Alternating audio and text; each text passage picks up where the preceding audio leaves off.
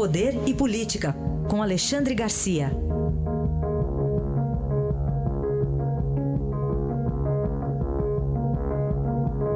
Alexandre, que está em Brasília, de onde eu disse deve ser um caminhão de mudança aí do governo Temer aqui para o governo do Dória, viu, Alexandre?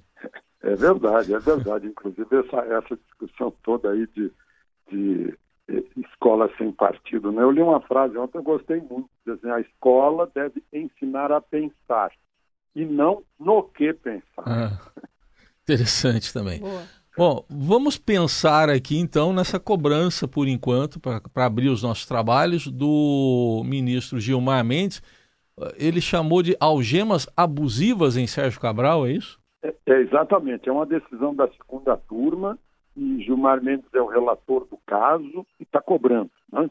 Sérgio Cabral é aquele sujeito que abusou da, da corrupção. Abusou do povo fluminense, foi eleito, abusou da enganação eleitoral, né? eleito duas vezes governador, eleito senador, né? abusou de ser réu, né?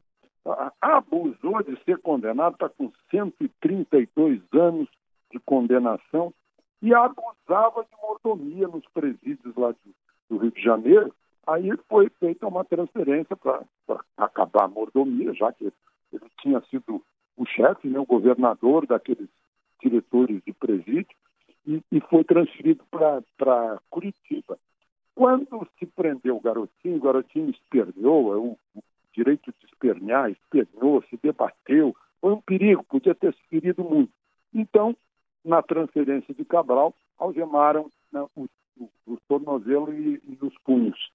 E aí, meu Deus do céu, o, o abusivo corrupto Cabral não receber algemas abusivas.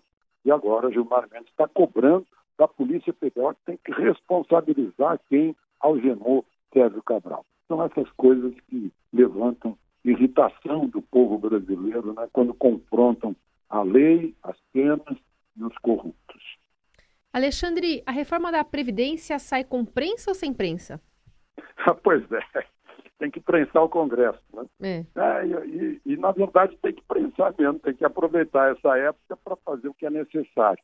Agora, ninguém sabe exatamente o que fazer. Né? Tem, um, tem uma frase do, do presidente eleito dizendo que não dá para que, quebrar o cidadão para evitar que o Estado quebre. Né? Mas o, o editorial do, do Estado de São Paulo de hoje pondera que se o Estado quebrar, o cidadão quebra também, né? quebra a previdência das pessoas. Então há uma grande, uma grande discussão em torno disso. Hoje Bolsonaro e Temer vão, vão conversar a respeito. Né? Agora tem, tem que achar os caminhos. O, o, a questão maior é que tem privilégio. Tem gente ganhando muito, né? ganhando 28 mil, 30 mil de, de aposentadoria, e gente ganhando 1.800. Então, é, essas coisas é que tem que se reequilibrar né? e, e, achar uma maneira para que a, a Previdência sobreviva e não apenas cause rombo nas contas públicas. E contas públicas arrombadas significa uh, mais dívida pública, né? mais pagamento de, uh, de juro, né? e significa sempre o perigo da inflação. Bom, Alexandre, presidente eleito aí em Brasília, os trabalhos da equipe de transição começaram. A equipe ainda não está completa e você já verifica algumas contradições, Alexandre? Eu acho que é o improviso, né? é a falta de, de organização, é o improviso. E toda hora a gente está vendo isso. Há, pouco mencionei presidência. Na Previdência não há, não há um, um, um, consenso a respeito da reforma da Previdência. Né?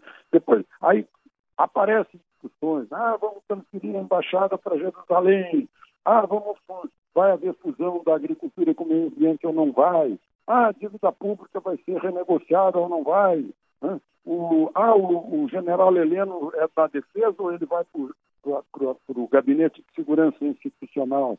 Ah, Onyx Lorenzoni diz uma coisa, os filhos dizem outra. Né?